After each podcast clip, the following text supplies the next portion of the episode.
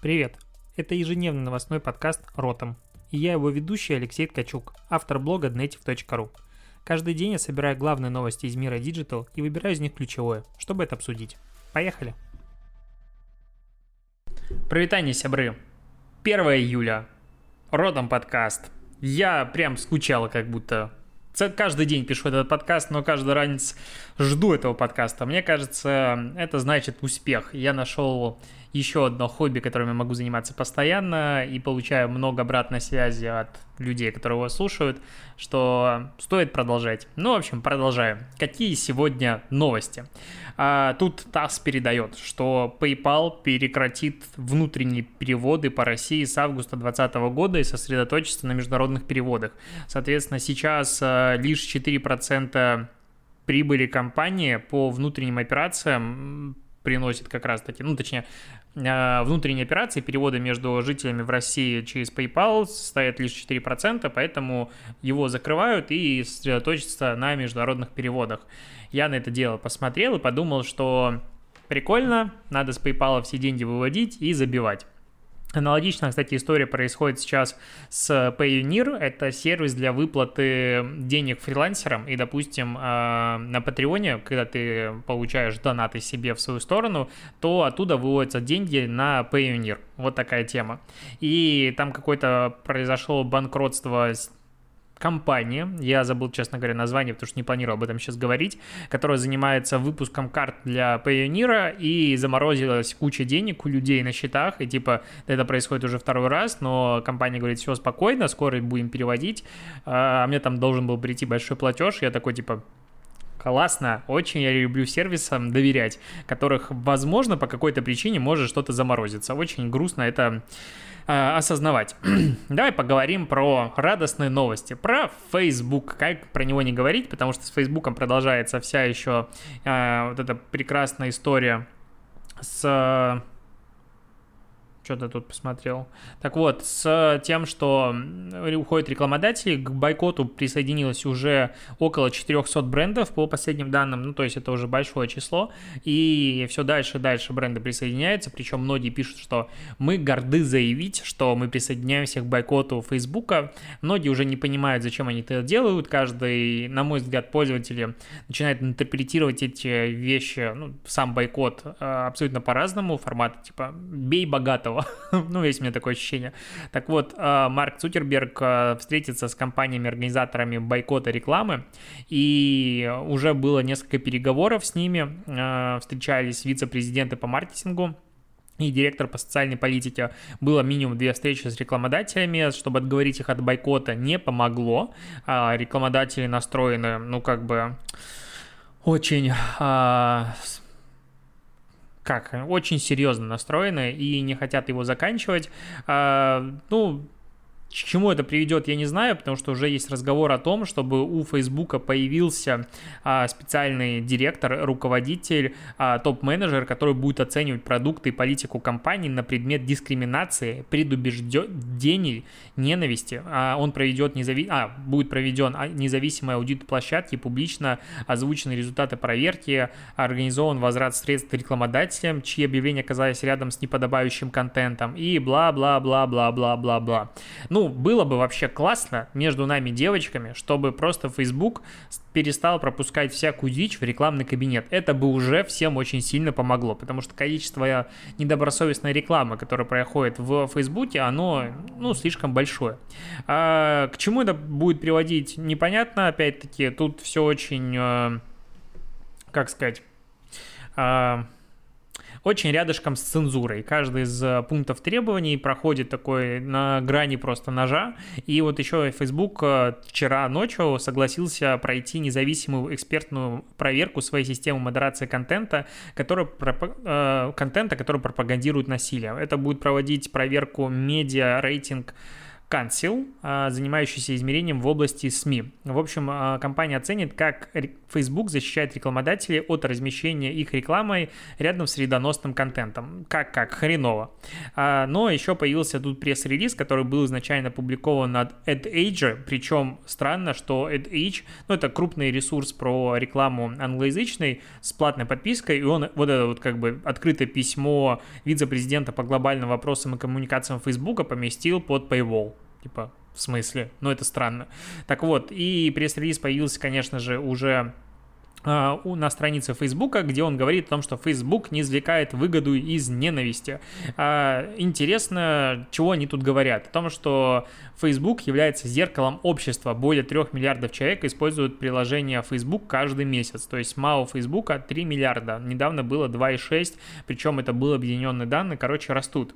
А, кроме того, более 100 миллиардов сообщений отправляется через сервисы Facebook каждый день. Видимо, здесь подразумевается в том числе и директ, и комментарии, и а, WhatsApp, и мессенджер и так далее, ну даже если все это объединить, то 100 миллиардов, это, конечно же, ни хрена ж себе какая циферка, даже если представить, вот, а, и в этот момент я начинаю вспоминать этих всех людей, которые, а, я даже на YouTube видел недавно, а вот если положить телефон и долго говорить о том, что ты хочешь купить корм для животных, покажется ли реклама корма для животных или нет, и если я не ошибаюсь, а, Катя Коносова провела подобный эксперимент. Попроси, я, честно, не досмотрел ролик, потому что очень э, не люблю такой подход, но она попросила своих э, читателей, подписчиков сделать такой эксперимент, типа говорить что-то в телефон, а потом смотреть рекламу, появится что-то похожее или нет.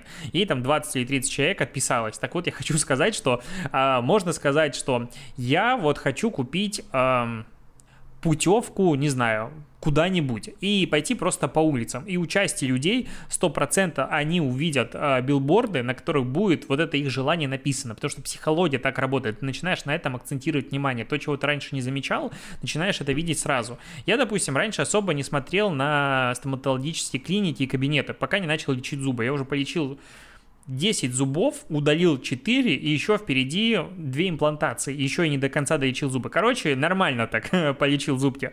Так теперь мне стоматологические кабинеты вообще на каждом шагу.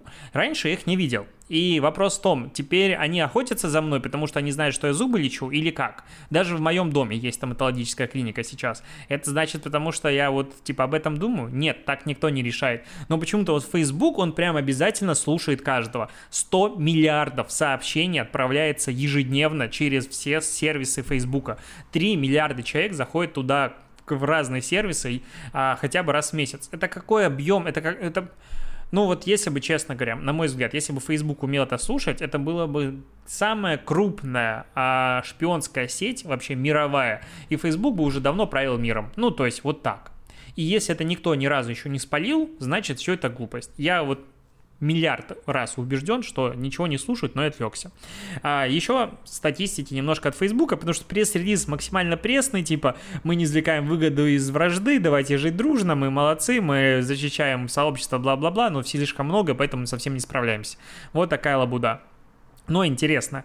А, недавний отчет Европейской комиссии показал, что Facebook а, удаляет 97, 95,7% о разжигании ненависти менее чем за 24 часа быстрее, чем Facebook и Twitter. Причем это Facebook сам пишет. А, в прошлом месяце Facebook сообщил, что они находят около 99% ненавистических высказываний, которые удаляются прежде чем об этом, а, ну, кто-то сообщит, прежде чем об этом кто-то пожалуется. А, динамика роста 20, два года назад только 24% таких сообщений удалялось. У меня прямо над телефоном сейчас радуга такая выросла красиво. Теперь не могу смотреть в камеру. У меня радуга. в Питере радуга. Вот. Э, короче, удаляют много контента. Э, в первом квартале 2020 года они удалили сколько тут, 9,6 миллионов единиц э, такого неправильного контента. И модераторы, конечно, молодцы, 35 тысяч человек сейчас работает, и более 160 миллионов предприятий используют бесплатные инструменты Facebook, чтобы привлекать клиентов на данный момент. А, они поддерживали, конечно же, как бы Министерство здравоохранения и ВОЗ в моменте э, роста эпидемии коронавируса, хотя он вроде бы не прошел, но типа все уже забили. Так вот, более двух миллиардов человек Facebook и Instagram а, получали информацию от ВОЗа, и 350 миллионов а, человек, насколько я понял по переводу, переходили по каким-то ссылкам.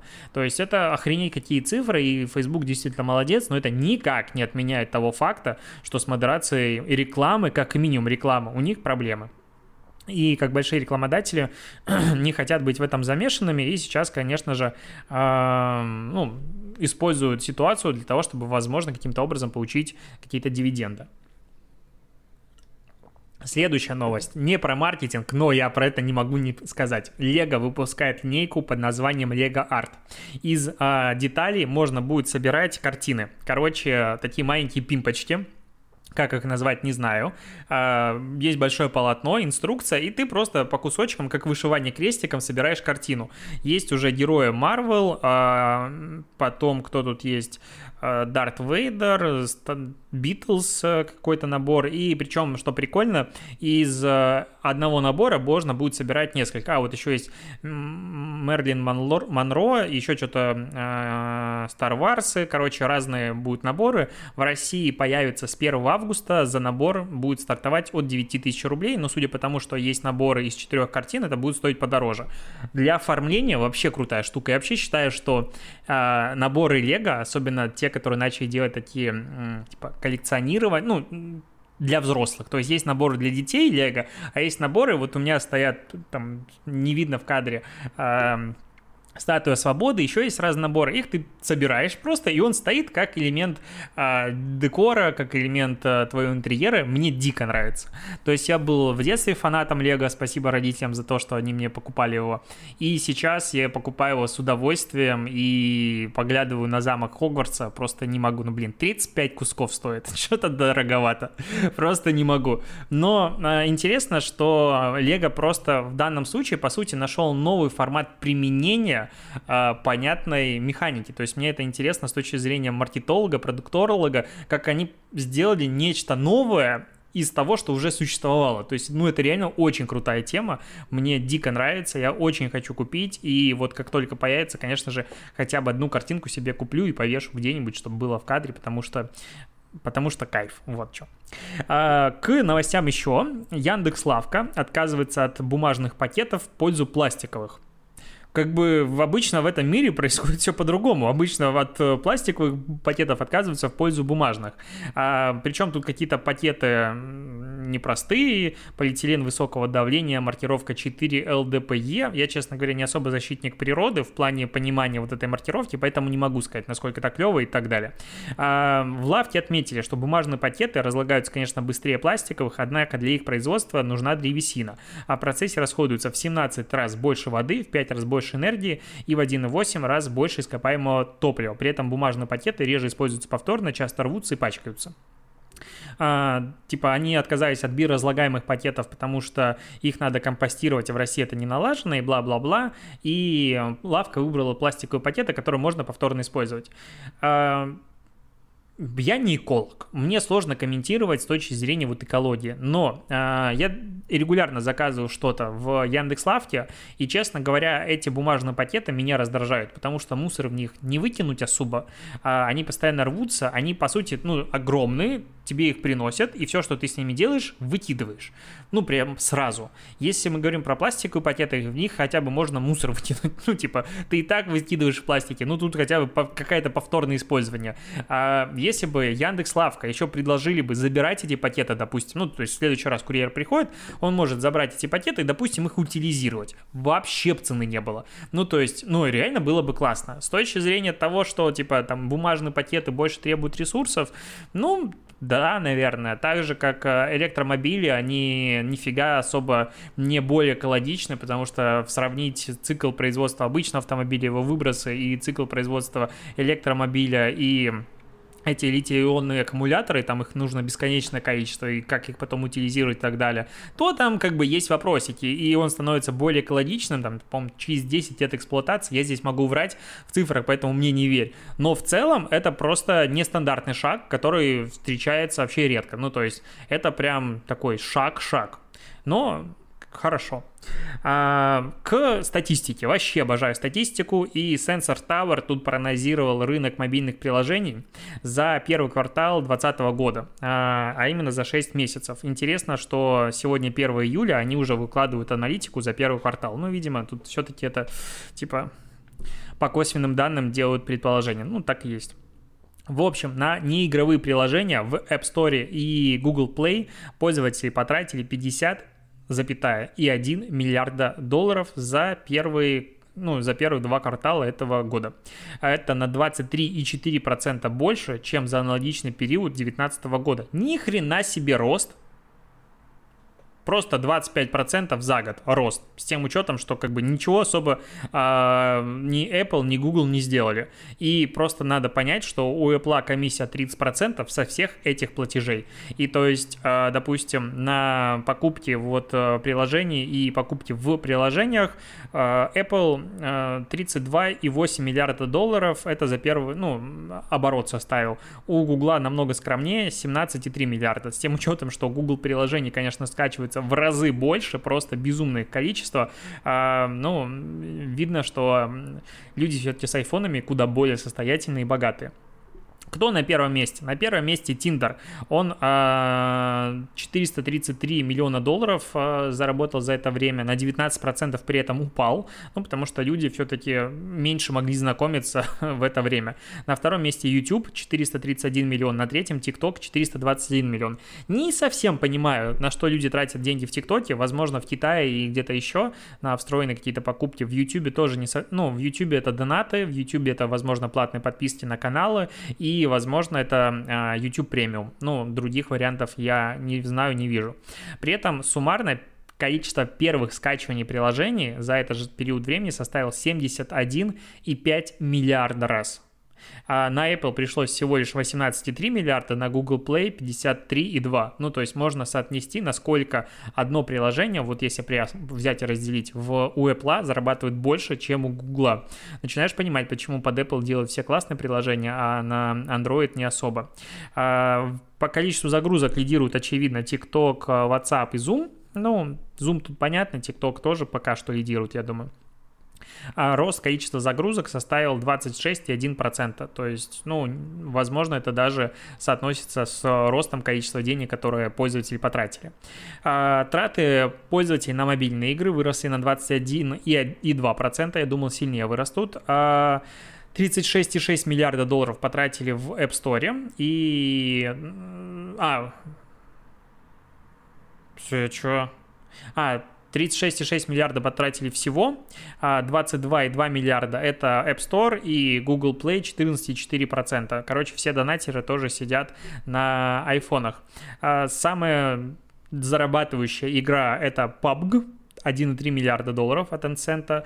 А второе место Honor of Kings. Я даже такое особо и не слышал, тоже Tencent. И третье место Monster Strike тоже Tencent. Э, конечно, никуда не девается Candy Crush Saga, который занимает шестое место. Вообще, блин, просто подумать, что они до сих пор в топе, столько времени прошло, но Candy Crush до сих пор зарабатывает бабки. Вот там, конечно, золотились. А седьмое место AFK Arena, вообще удивительно, это же самая тупая в мире игра, которая есть. Восьмое место это Guardian Spaces, это, я забыл, как называется компания, Playrix, по-моему, да, это, короче, российский разработчик, классно зарабатывают. А десятое место Pokemon Go. Кто играл в Pokemon Go в последнее время? Pokemon Go на десятом месте. Вот.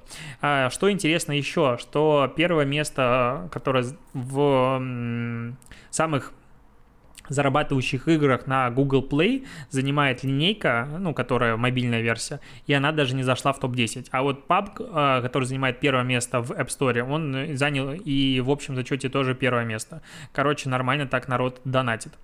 А, про мобильные, как бы, вот траты больше, наверное, думаю, закончим. Там есть еще разная статистика, но не сильно интересно. А, еще про игры у Apple, потому что Apple э, запустил в прошлом году такую штуку под названием Arcade. Это типа ты платишь 200 рублей в месяц и можешь играть в набор классных, качественных игр без рекламы, без донатов. И типа вот это игры нового поколения. Я себе радостно подключил на старте на тестовый период И как-то, ну, прошел пару прикольных игр, которые проходятся за вечер, и все. И меня вообще не вкатило. Ну, то есть, я вообще, честно, я игрок. Я прям фанат игр, и, ну, я люблю это дело. На, на комп я стараюсь не ставить. Ну, сейчас у меня Mac, я всегда, в принципе, особо ничего не поставлю. Я точно знаю, что куплю первую свою приставку, это будет PS5. Но э, я не знаю, как тебя, но меня рынок мобильных игр раздражает. Там не во что, мать его, играть. Ну, то есть вообще не во что. Либо какая-то казуальная хрень, либо какое-то лажа фри-то-плейная, которая ты понимаешь, что, ну окей, ты вроде бы начал играть, купил пару сундучков туда-сюда и понимаешь, что ты уже купил сундучков на стоимость э, хорошей, полноценной, большой 3А игры, которая там выходит для приставки и так далее. Ну, потому что, типа, это очень просто. И ты понимаешь, что фри-то-плейные игры вообще недостойны, по сути, твоих денег, а обычно там ну, не за что донатить. А какие-то платные игры я уже вообще ничего давно не помню. Единственное, наверное, платное, что я поставил и до сих пор не удаляю, это цивилизация 6, портированная на а, iPhone. Прикольно, иногда в самолете можно позалипать часок-два, но, правда, телефон нагревается просто капец. То есть как таковых игр, ну, либо я их найти не могу. Я каждую, ну, я регулярно захожу в подборки App Store и прочее, не могу ничего найти интересного такое ощущение, что игры делают для дебилов, ну, просто для умственно отсталых. Вот эти вот все три в ряд и прочая шняга, ну, ну я же, блин, мне тридцатник, мне вот 10 июля будет 30 лет. Я взрослый мальчик, я хочу играть в нормальные игры, но их такое ощущение не делают. Возможно, типа, это слишком сложно, э, и люди не играют в какие-то интересные игры на телефонах, но RPG чего-то интересного вообще нет. Ну, короче, меня это очень сильно расстраивает. Apple вроде бы должны были исправить эту ситуацию с своим Apple, Apple, Apple Arcade, но, типа, игры не соответствуют уровню вовлеченности, и несколько студий уже, как бы им сказали, редерчи, каких-то тайтлов классных там тоже не видел, чтобы выходило, и, короче, под, переключать подписку тоже особого смысла не вижу. И, видимо, не все так хорошо не взлетает эта система, потому что Apple уже начал выдавать второй бесплатный месяц тестовый после первого, для того, чтобы ты все-таки вовлекся и захотел играть дальше. Ну, посмотрим, надо подключить, посмотреть, что там вышло новенького.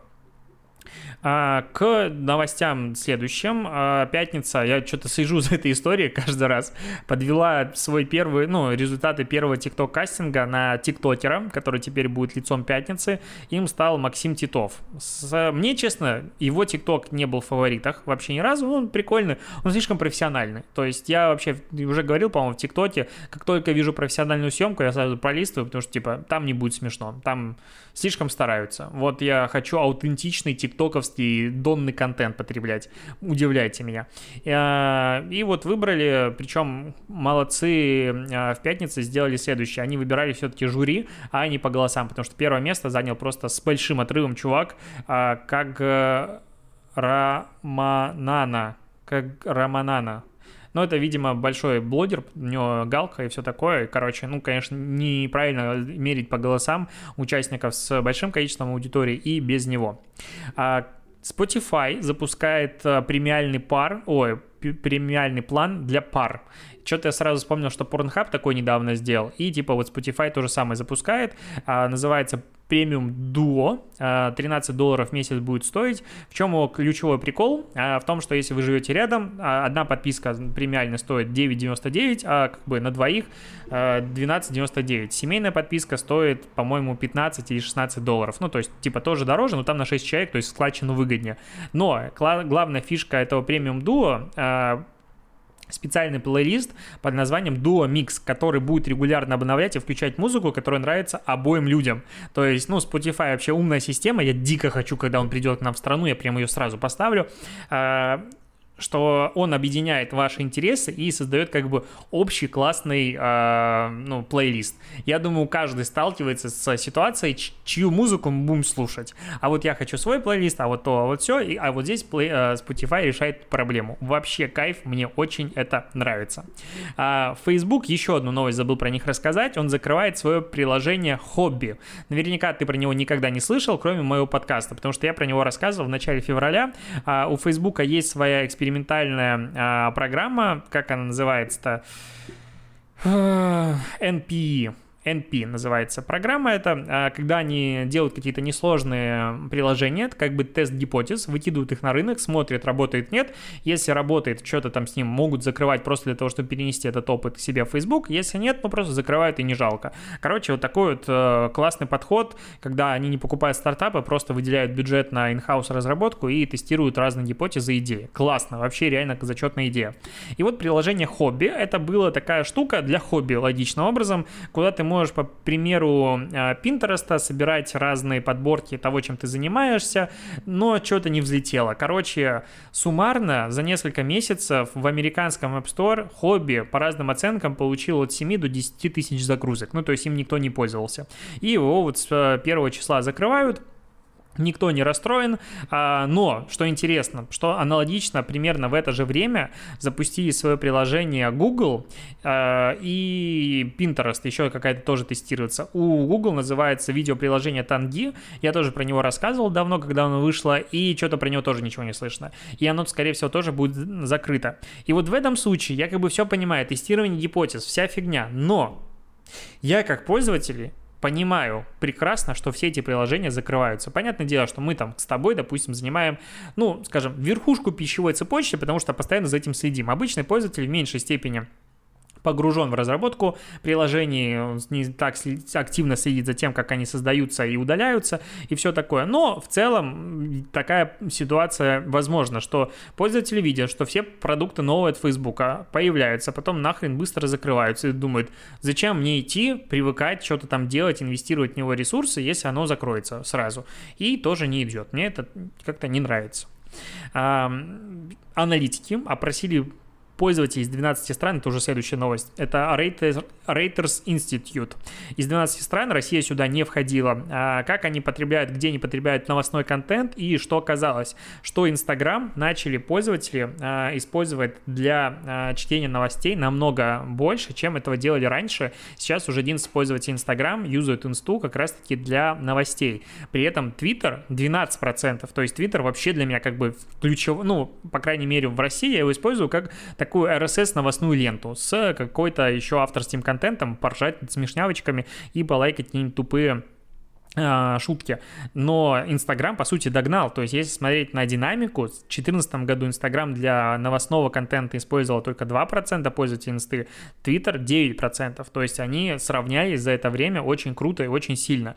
А в Бразилии аж 30% пользователей используют Инсту для того, чтобы следить за новостями. В Чили 28%, в Италии 17%, в Испании 17%. То есть, ну, нормально так растет и меняются поведенческие привычки и вот это вот все. А еще, наверное, расскажу про инфографику. Тут вышла огромнейшая, просто безумно большой рейтинг с сколько он составляет страниц, там просто 189 страниц. А, исследование самых дорогих брендов, того, как пандемия влияет на бренды, на стоимость брендов. Я начал читать, чуть не уснул. Короче, ссылку на PDF-ку дам в описании, мне не жалко, но она безумно длинная, поэтому, к сожалению, не смогу рассказать методологию подсчета стоимости брендов аналитиками а, от Кантар и WPP. Но надеюсь, у них все хорошо. Так вот, какие самые дорогие а, бренды в мире в 2020 году? Первое место занимает барабанная дробь Amazon. 415 миллиардов долларов стоит их бренд, а, рост относительно прошлого года 32%. Второе место, конечно же, Apple, 352 миллиарда и рост 14%. Третье место Microsoft, 326 а, миллиардов и рост 30%. Четвертое место Google 323 миллиарда рост 5%.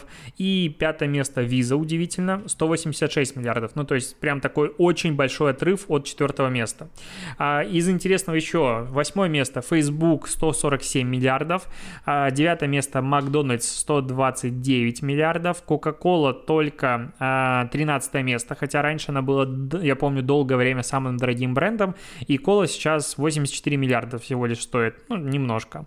А, IBM, да, даже есть 58 миллиардов э, на 15 месте. Э, PayPal 23 место занимает 48 миллиардов. Э, Starbucks 47, это на следующем, на 24 месте. Instagram занимает 29 место, 41 миллиард долларов стоит этот бренд. Он, боль, он выше, чем TNT, Intel, Chanel, Adobe, YouTube. YouTube занимает 37 место, 33 миллиарда. Samsung только 40 место. L'Oreal ниже 44, LinkedIn 43, Huawei 45. Короче, Instagram как бренд это очень дорогая такая фиговина с тем учетом, что Instagram, не могу сказать, что он сильно типа вкладывает деньги в продвижение. Тот же Walmart э, стоит 45 миллиардов, то есть на 4 миллиардика повыше. Ну и тут много брендов. IKEA на 72 месте 18 миллиардов. TikTok ворвался сразу на 79 а, место, 16 миллиардов долларов занимает. И вот что меня удивило, что Pepsi ворвалась в рейтинг, типа до этого его не было, возможно, был давно, и Pepsi занимает предпоследнее место, 99 13,1 миллиард, 13,3 миллиарда долларов. Вот как-то странненько. А, и, наверное, надо сказать еще про Nike.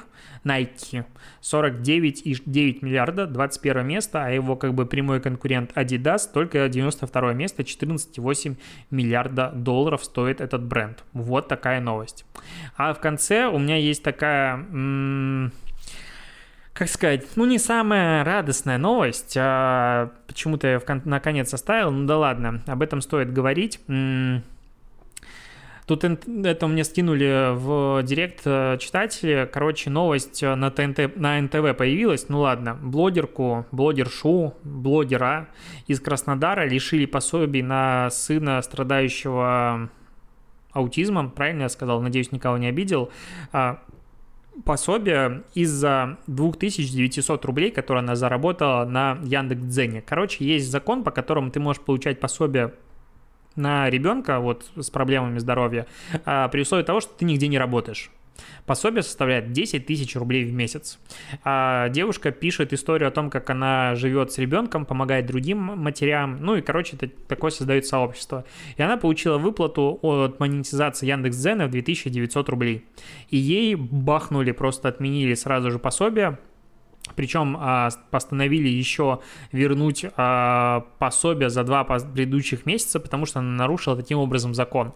И она еще осталась должна 20 тысяч рублей. А, я не смог найти ее инстаграм, честно говоря. Я посмотрел, что у нее происходит в Яндекс.Дзене. Там уже нашлись, ну, то есть эта история не сейчас произошла, она произошла в середине месяца, уже помогли, и все хорошо, и деньги перевели люди, и у нее есть выплаты и так далее. Она, типа, отключает монетизацию монетизацию для того, чтобы получать пособие. Но это выглядит как-то странно. То есть, с одной стороны, конечно, понимаю закон и логику его теоретически. С другой стороны, пособие в 10 тысяч рублей, ну, как-то стыдно. Ну, ладно, я не буду этого касаться, потому что сегодня-то у нас конституция новая, что тут, поздравляю всех, а, принята, судя по всему. И, короче, как-то грустно. Даже ТикТок дня не хочется показывать. Наверное, не будет сегодня ТикТока дня, потому что какие-то такие новости читаешь и понимаешь, что бюрократическая машина, она никого не жалеет и эмоций не может испытывать. Написано в законе, значит будет. Грустно это. Грустно. Ладно, на этом все. Сорян, что загрузил в конце. Услышимся, увидимся с тобой. До завтра. Пока.